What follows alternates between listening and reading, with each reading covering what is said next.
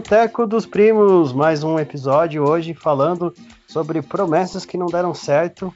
E comigo mais uma vez, Matheus Polvani e Pedro Barbosa. E aí, galera, tudo certo? E aí, Rafa? E aí, Pedro? Tranquilo? Bom, segundo programa, vamos falar aí de promessas que não vingaram. A gente vai tentar focar nas promessas brasileiras, né? Porque é o que a gente tem mais contato, mas tem a lista é bastante grande. O programa vai render. Salve, salve! Boa noite, Rafael. Boa noite, Matheus. Eu gosto muito desse tema. Vai, vai ser legal da gente trocar uma ideia sobre as promessas aí. É, tem bastante nome, principalmente aqui no Brasil, né? Um que vem na cabeça agora uh, é, para começar o, o, programa seria o Jancheira, né? Jancheira, não sei ao certo até hoje como te fala, mas ele era uma promessa ali do Santos. O Santos que sempre revelou muitos jogadores, né, jovens até hoje, é, é uma referência, para mim a maior referência do Brasil. Só que esse ficou muito marcado, porque era da geração do Neymar e não conseguiu nem estrear no profissional. Falavam mais dele do que do Neymar, né? É interessante isso, né? Como algum, alguns nomes não estouram, não, não consegue vingar. É, eu não sei dizer ao certo porque se sente a pressão da camisa, é, ou enfim, gostaria de ouvir vocês aí, o que, que vocês acham que acontece para ir pro profissional, chegar no profissional e não vira. Eu acho que às vezes conta muito a cabeça também, né? Porque assim, ele tá lá na, na base, ele é meio que o, o cara. Aí quando ele sobe pro, pro profissional, ele é mais um, ele não vai ser o. É diferente o Neymar quando subiu, que já era o estourado. O Janchera, por exemplo, ele rodou em vários clubes, né? Se eu não me engano, ele jogou até no Atlético Paranaense, foi pro Mato Grosso e nunca conseguiu ter sequência. Enfim, eu acho que foi mal assessorado também por empresários, né, que tentaram ali é, olhar mais o lucro do que o cidadão, né? E ele acabou sendo prejudicado e não, não conseguiu estourar, ser aquilo que imaginavam dele. É, eu acho que assim, né, tem essa, né, essa questão de, né, do psicológico também, mas eu acho que o fato dele ter começado no Santos é, já tem uma expectativa maior em cima do cara. Né? E né, dar certo na base, sei lá, com ele com muito novo já tinha um certo destaque. Sei lá, com 10, 12 anos já né, ele já tinha matéria sobre o cara e tal, mas eu acho que forçaram um pouco a barra, assim, com essa necessidade de revelar né, mais um craque no Santos e né, era muito novo ainda, né, não dava para saber se ele realmente vingaria.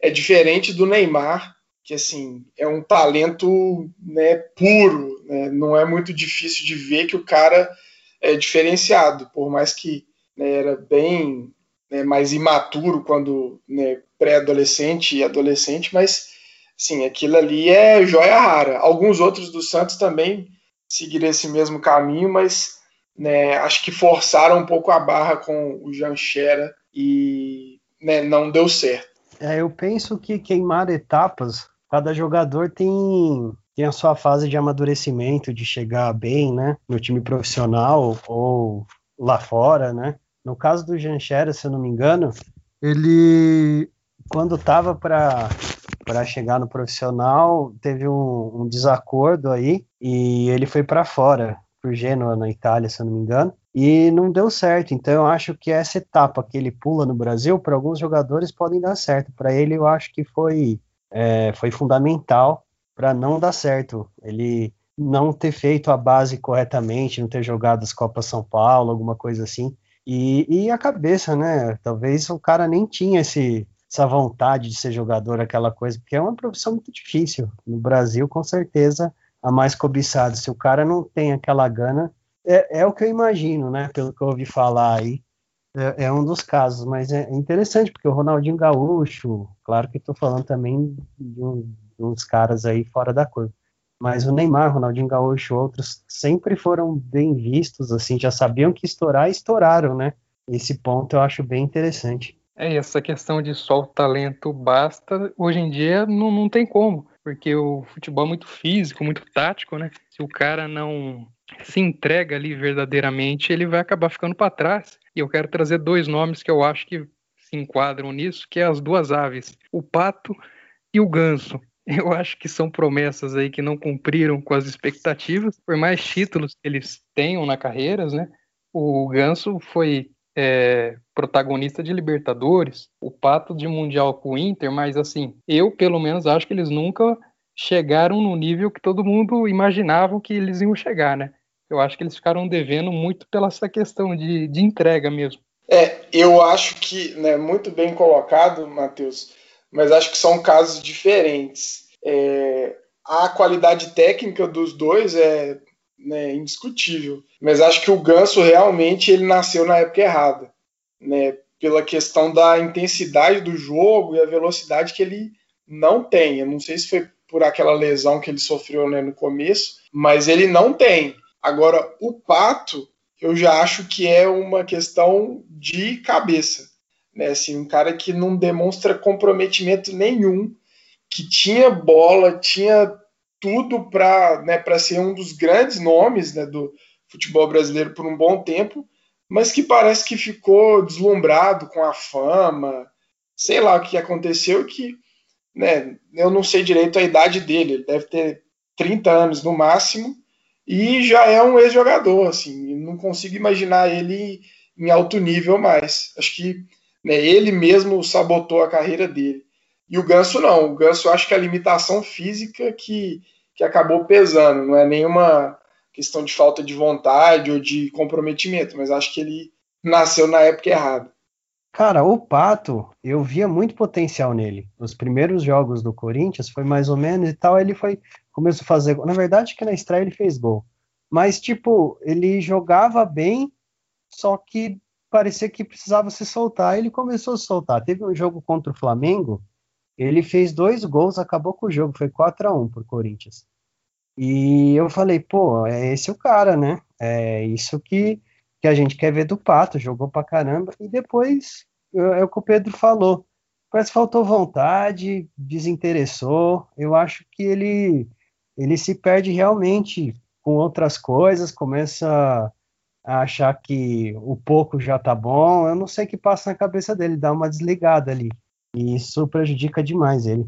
É, falando do. Né, puxando um outro nome aqui que né, eu vi de perto e, assim, foi um dos jogos mais marcantes que eu assisti no, no estádio na vida.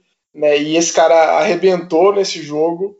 É o nosso famoso Kerlon Foquinha né, que, que surgiu com um drible né, que ficou famoso no mundo inteiro, praticamente só ele fazia isso, né, irritava muitos adversários. O cara era da seleção sub-20, né, já estava quase como né, conquistando a titularidade no Cruzeiro, estava bem, e, mas ficou marcado por esse drible. Né? O jogo que eu estou falando foi um 4 a 3 né, Cruzeiro contra Atlético que foi sensacional o jogo com duas viradas e foi um, do, um dos jogos que ele fez o drible e o Coelho né, deu uma cotovelada nele e foi expulso. Depois o cara foi para Inter de Milão, é, né, assim, tinha um, baita, uma baita expectativa em cima dele e se não me engano ele sofreu uma lesão no joelho pouco depois, não conseguiu jogar mais e praticamente encerrou a carreira. É, é um caso bem, bem emblemático também, principalmente porque não só pelo drible, mas ele era muito habilidoso, mas uma questão física que acabou interrompendo aí essa promessa. Inter de Milão, será que não foi muito para ele? É, o caso do Gabigol também, que ele foi daqui para o Bra do Brasil, né, do Santos direto para Inter de Milão. Será que já não foi um salto muito grande? A questão do Foquinha aí talvez foi física. Porém, mesmo assim, na, na época, né, sempre foi um ótimo time o Inter de Milão, mas será que não foi um salto muito grande? A época do Kerlon, a Inter de Milão era melhor, né? Acho que o Gabigol chegou numa Inter de Milão mais fraca. Eu acho assim, se fosse para apostar em alguém que teve uma certa tranquilidade para ir, acho que foi o Gabigol. O Kerlon chegou. É, e... O Ibrahimovic, né? Era um timaço aquela Inter de Milão. É, e o Gabigol já estava mais pronto. Né? O Kerlon não era nem titular absoluto no Cruzeiro e já, já foi vendido. O Gabigol não, o Gabigol já tinha um, né, um certo peso no Santos. E o, né, o que você falou também, né, a, o momento da Inter era mais favorável para o Gabigol. E mesmo eu, assim não deu certo. Eu acho interessante esses jogadores que, que arrebentam aqui no profissional e já não são nem promessas, né? Já são uma realidade no clube brasileiro e vai lá fora e não dá muito certo, né? É, no caso do Gabigol, ele ainda é novo, pode ter uma nova oportunidade, é, mas teve esse caso do Foquinha e o, e o Keyson, né? O Keyson também era um cara que arrebentou no Curitiba, chegou no Palmeiras, arrebentou, falei, nossa, esse cara aí é, vai ser o nosso nove da seleção. E acabou o cara, foi para fora, praticamente não jogou mais bola. O Keyson foi artilheiro do Campeonato Brasileiro de 2008. Eu acho que ele tinha 18 anos na época. É, é muito se a gente parar para pensar. Depois ele foi para o Palmeiras, fez um primeiro semestre ali muito bom é, e foi para o Barcelona. Aí eu acho que o salto foi grande demais. Por mais que ele vivia um grande momento, mas era o Barcelona do Guardiola. Era o Henri e o Eto'o ali no, no ataque, si ele chegar num time desse, eu acho que o peso era muito grande, né? Aí tá eu difícil também, né, arrumar. Fica primeiro ali para um, um, time menor da Europa, para depois sim dar esse salto. Eu acho que aí sim ele pulou etapa. É, né, jogar nesse time. Mas também tem os dois lados, né? O cara imagina, pô, vou jogar com né, os caras que eu escolho no videogame. Né, vai ser difícil de entrar, mas se ele consegue se dar bem num time desse também, aí é, é a glória mas deu tudo errado. Né? Acabou que voltou depois de um tempo, não conseguiu jogar mais em bom nível em nenhum time. Mas é, é um caso né, interessante, assim, porque ele teve um destaque legal no Brasil, não era um cara ruim, não era um cara de uma fase né, específica, assim, mas né, não dá para entender muito bem o, o, rumo que tomou a carreira dele. Eu penso isso também. Um cara vai para um, um, time igual o Barcelona, tem o Henri Eto'o, pô, o cara fala, não vou conseguir jogar aqui, pode ter é, ficado deslumbrado. Difícil realmente você mostrar o seu futebol com dois caras desse. Só que eu acho que a experiência que você pega nos treinos, a vivência que você pega lá fora, e você vai para um outro clube mediano da Europa, a chance de você se destacar com a experiência que você já tem, com o talento que você já tem, e mais é, o que você adquiriu no Barcelona, eu acredito que, que você consiga desenrolar, mas nem sempre é assim, né? Uh, o Keyson não conseguiu. Teve um, um, um, outro que jogou no Fluminense e depois foi pro Palmeiras, também parecia bem talentoso, que é o Lene, né? Uh, me, me lembrava bastante assim, claro, devido às proporções, né? Mas o estilinho do Cristiano Ronaldo, até por ser vaidoso, e não vingou, né? Fala mais aí, Matheus. É, o Lene, assim, o grande ápice da carreira dele foi um gol que ele fez contra o Cruzeiro no Mineirão, que ele foi um golaço, assim, ele driblou os caras, fez, chutou lá uma bola de fora da área, enfim, fez um, fez um golaço. Naquele momento ali, ele acabou estourando, assim, todo mundo falou, ó, oh, é o Lene, é o Lene. Aí ele veio para o Palmeiras em 2008, o Luxemburgo pediu ele. Assim, ele nunca foi titular, mas ele entrava ali, era útil, fazia uns gols tal. Mas aí ele teve uma lesão séria no joelho e nunca mais ele voltou a ser o Lene de antes. Ele rodou para o Figueirense depois. Eu sei que ele encerrou a carreira com 27 anos. É muito pouco, né? Um cara que se esperava muito dele e tal. Mas assim, eu acho que nesse caso foi a lesão no joelho mesmo que acabou atrapalhando. Porque assim, ele não era um jogador espetacular, mas ele era útil. Diferente do que isso ali que durou dois anos nunca mais foi o mesmo, o Lene ali eu acho que teve uma sequência um pouco maior, assim. É, tem, tem isso também, né? Às vezes a gente fala né, o que, que aconteceu para a promessa não vingar, mas a parte física é muito importante. Né? E por mais que né, os atletas têm todo um preparo e tal, mas talvez a, a genética do cara não, não, favorece, ele não vai conseguir né, ter uma performance de alto rendimento depois de uma lesão. Né? E não é nem culpa dele, é o, né, o, o, o, físico mesmo que não, não permite que ele, que ele continue jogando bem. Então, essa parte também é bem, bem importante para saber se uma promessa vai vingar ou não. Né? Pegando um exemplo bem, né, bem aleatório, né, acredito que poucos jogadores conseguiriam ter né, o retorno de uma lesão que o Ronaldo teve, por exemplo, né, antes da Copa do Mundo de 2002 né, ver o cara contando como que era a rotina de fisioterapia dele e tal, é um negócio assustador, assim. Por mais que, que a lesão prejudicou, né, a parte física dele conseguiu, né, ele conseguiu voltar ainda em alto nível.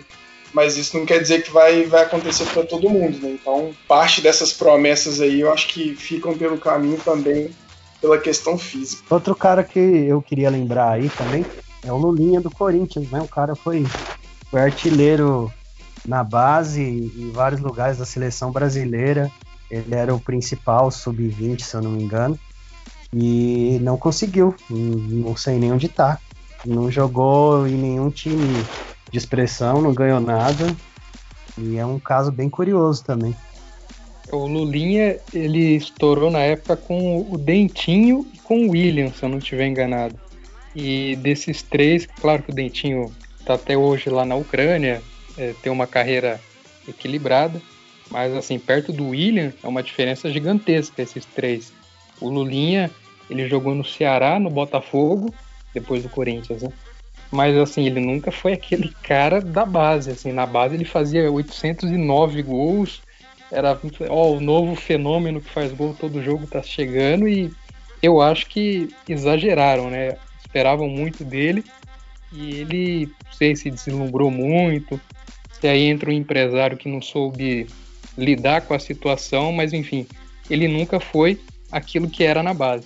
É, acabou virando sinônimo de, né, de, de promessa que não dá certo. Ah, os caras aí que tá subindo, ah, é o novo Lulinha, né?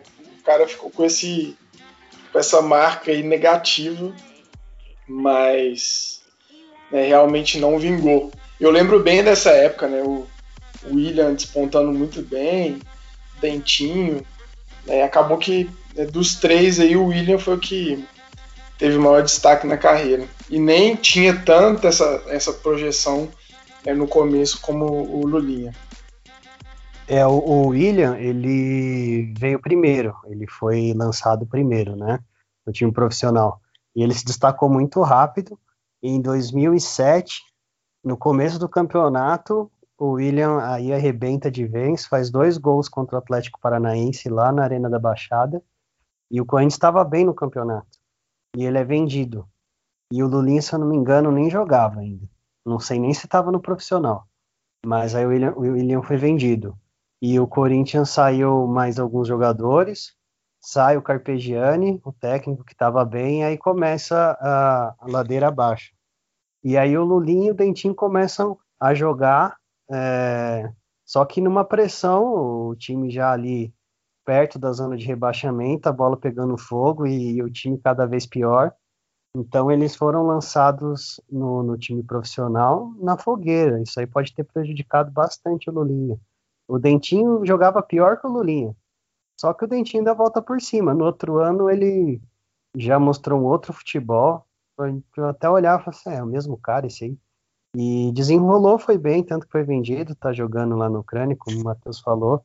E o Lulinha foi ladeira abaixo. Não conseguiu se firmar em lugar nenhum, sem destaque, sem nada. Hoje o Dentinho é, é muito melhor, assim, teve uma carreira muito mais sólida que o, que o Lulinha. Só para não passar batida, eles tiveram sorte de jogar com o Finazzi, né? É bom registrar isso. Mas o Pedro tem uma lista de, de gente do Flamengo que não estourou. Conta aí pra gente, Pedro. Não, só antes disso, né, de uma lista que a gente separou, tinha o Anderson do Grêmio. Oh, bem lembrado, bem lembrado. E aí, cara, eu, eu tava pensando o seguinte, também acho que é um, um pouco do, né, uma, uma mania que existe no futebol brasileiro, né, que, que a gente fica mal acostumado por sempre ter grandes craques, então quando surge uma promessa, a expectativa em cima do cara é muito alta. Mas se for analisar friamente, tem carreiras muito muito equilibradas, muito bem sucedidas, que não necessariamente o cara vai ser o melhor do mundo, vai estar na seleção dos melhores do mundo, mas o cara destaque no Grêmio e participou de, um, né, de uma temporada histórica, mesmo que fosse na Série B. Jogou muito tempo no Manchester, né, com, foi titular durante um tempo e tal, e, e depois deu uma sumida, nem, nem lembro mais, acho, não sei se já parou, onde que ele tá. Mas assim, o cara teve uma carreira ok, pô, jogar cinco temporadas, seis temporadas num dos maiores times da Inglaterra, né, num, num campeonato que é mais disputado do mundo, sim, acho que não, não é que foi uma promessa. Acho que a expectativa em cima desses caras é muito alta. e o futebol mundial, né, de uma maneira geral, né, evoluiu muito. Não é aquela coisa de que né, qualquer brasileiro que se destaca vai tá, ter um destaque lá fora também. Então, só acho que vale esse, né, esse contraponto aí também. É, o Anderson oh. tem Liga dos Campeões. É, acho que ele fez um gol de pênalti lá na, nas disputas contra o Chelsea, se eu não estiver enganado. Então, assim, pô, quem tem Liga dos, Liga dos Campeões no currículo? Não é pouca coisa, né? Sim, ele tem, tem Liga dos Campeões. Eu acho interessante esse caso do Anderson, é, pelo que o Pedro falou, tudo que você põe expectativa, é, se realiza, ok, legal. Se supera, pô, você fica mais feliz ainda. E se não realiza essa expectativa, como tudo na vida, você fica frustrado. É, um caso desse, para mim, que o cara joga muito, eu sempre fico esperando até hoje algo a mais dele assim, e não acontece, é o Lucas do São Paulo, que é, era do São Paulo, claro, hoje está no Tottenham, porque eu via muito potencial nele. Na época era ele e o Neymar aqui arrebentando no futebol. Para mim era um cara fora de série, aquela sul-americana que o São Paulo ganhou pode pôr muito na conta dele, ele acabava com o jogo. E eu lembro que eu vi um, um acho que foi um pré-olímpico, e tinha o Neymar e o Lucas, e o Lucas foi o destaque, assim, ele acabou com o jogo, ele acabou com a competição.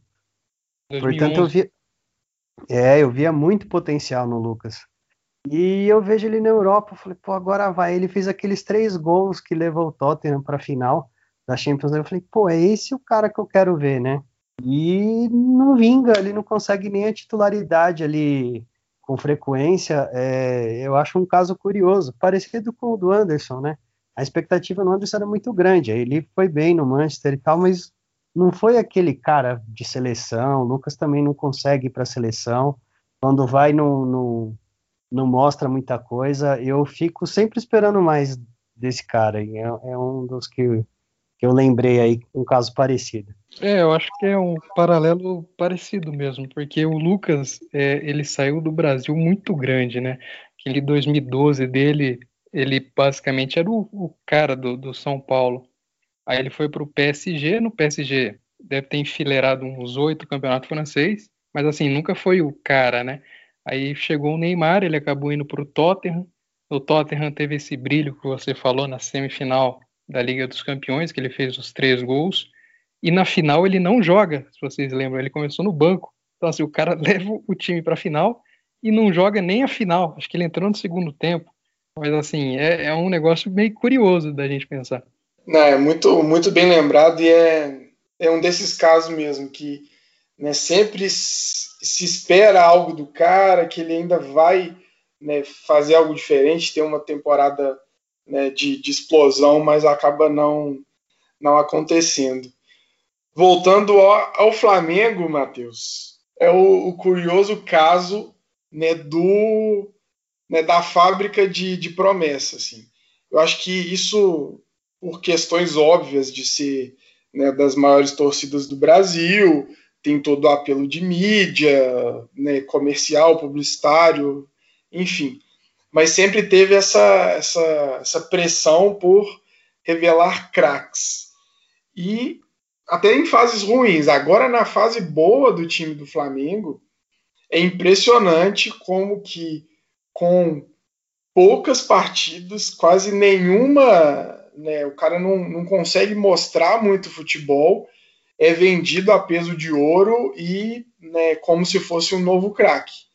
Né, dessa pequena lista, dá para destacar o Viseu, né? Não, não, pesquisei os valores de cada um, mas foi uma fortuna que cada um foi vendido. Viseu, né? Foi vendido, voltou, hoje tá, hoje é reserva do Ceará em pouquíssimo tempo. Paquetá surgiu bem, teve até uma, uma continuidade maior no Flamengo saiu, foi para o Milan com né, a expectativa de ser o novo Kaká, não foi bem, está jogando até bem no Lyon agora, mas longe de ser né, a promessa que se esperava. O Vinícius Júnior, vocês sabem que eu tenho um, um pé atrás, né, não acho esse craque todo a ponto de estar tá no, no, Real Madrid, mas enfim, desses aí é, é o que se salva um pouco estava começando a ter um destaque no Brasil. E o pior caso, tem o Reinier também, que jogou quase nada aqui, já saiu a piso de ouro e já foi emprestado. Mas para mim, o pior caso da forçação de barra em cima de tentar né, transformar promessa do Flamengo em craque é o do goleiro Hugo Souza. Teve gente da imprensa comparando o cara com o Dida. Com o Courtois também.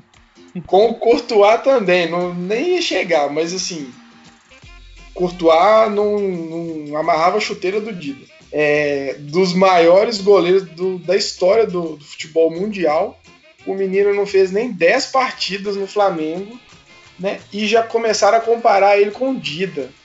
Sim, é, é um, eu fico né, impressionado com a cara de pau né, da, de algumas pessoas, né, de, de imprensa no geral, de fazer um tipo de análise tão, tão rasa, assim, né, de, de, forçar uma situação.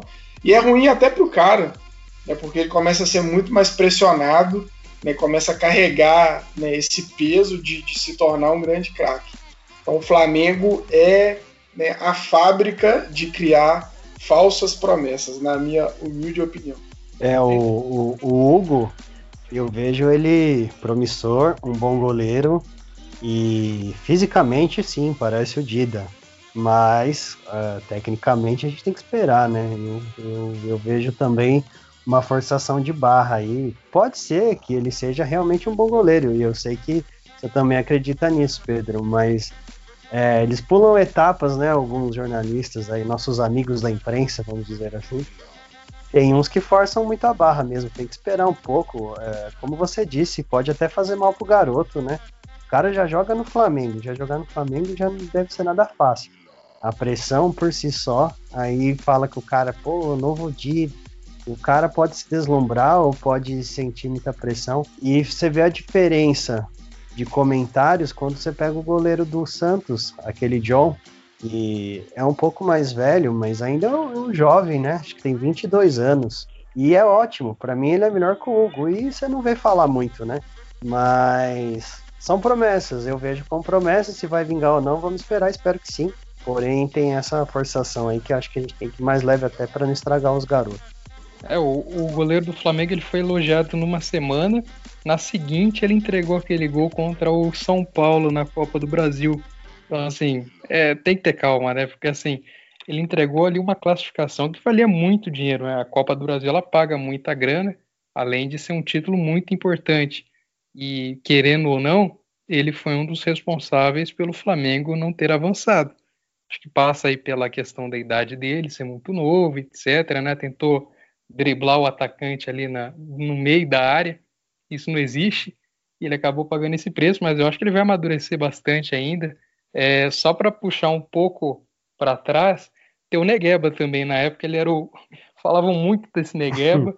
e que que virou o Negueba, né? Com todo respeito, sei lá onde ele tá jogando hoje, mas assim, acho que não foi nem 1% do que a, a mídia vendia dele. É, e é o que eu falei, né? Assim, na, na fase ruim do Flamengo já tinha né, essa, essa história. Muito bem lembrado né, do, do Negueba. Imagina agora na fase boa, então. O, o Lincoln também, centroavante horroroso, horroroso. Não, não sei como conseguiu chegar no profissional. Teve várias, várias chances. Né? Se tivesse feito um ou dois gols em, né, em algum jogo mais ou menos, também teria sido vendido a peso de ouro. Mas ficou bem claro que, que não tinha condições e não seguiu esse caminho aí das, das outras promessas do Flamengo. Verdade, bem lembrado. Bom, vamos encerrando aqui, senão vai estourar nosso, nosso tempo. É, minhas considerações finais, eu queria lembrar positivamente agora do Atlético Paranaense. Você vê que tem time que não falava muito.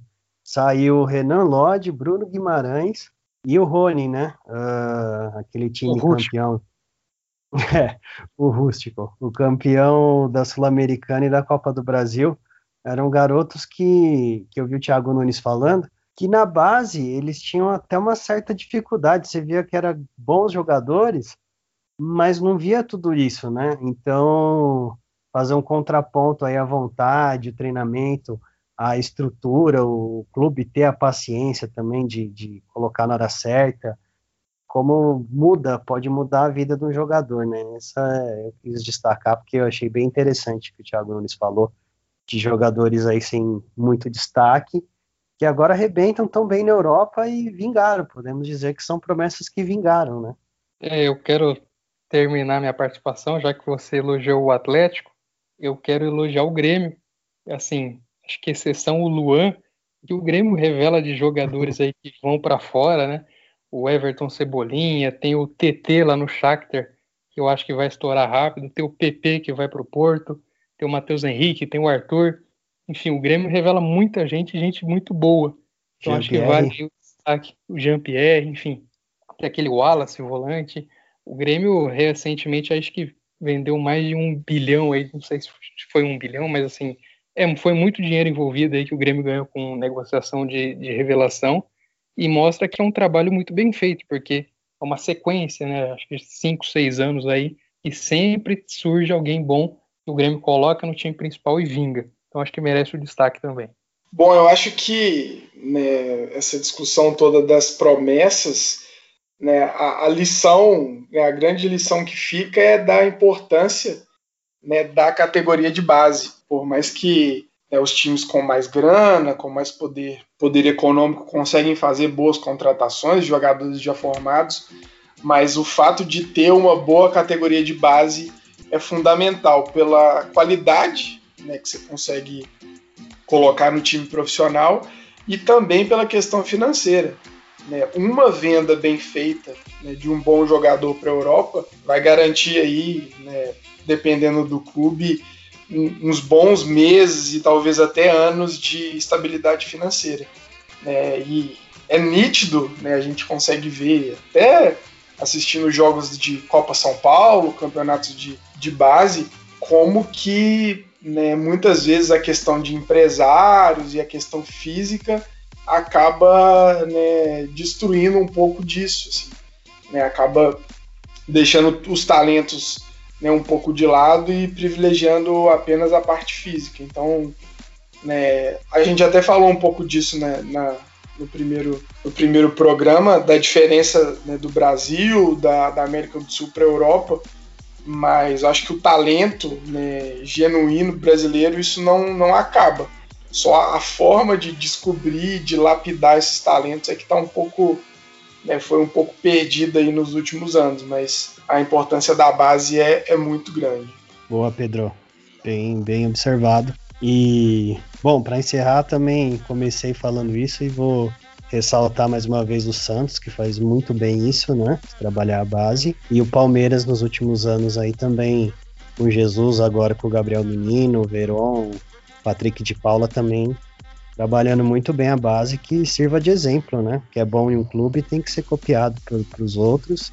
E é sempre legal ver um prata da casa é, sendo revelado jogando bem, sendo destaque. Eu acho mais interessante um, um craque ser revelado, lapidado e ver crescer num clube do que você comprar um cara, um, um craque já consolidado, mas você vê crescer do seu clube, eu acho que tem um, um sabor a mais aí. Eu acho bem, bem interessante. Bom, galera, acho que é isso. Agradeço, obrigado. Um abraço a todos aí e até a próxima. Valeu! Valeu aí, pessoal. Só queria registrar que o Lucas Lima a gente não falou, mas ele é tão insignificante que a gente acabou esquecendo dele. Um grande abraço. Um grande abraço. Até a próxima. Valeu!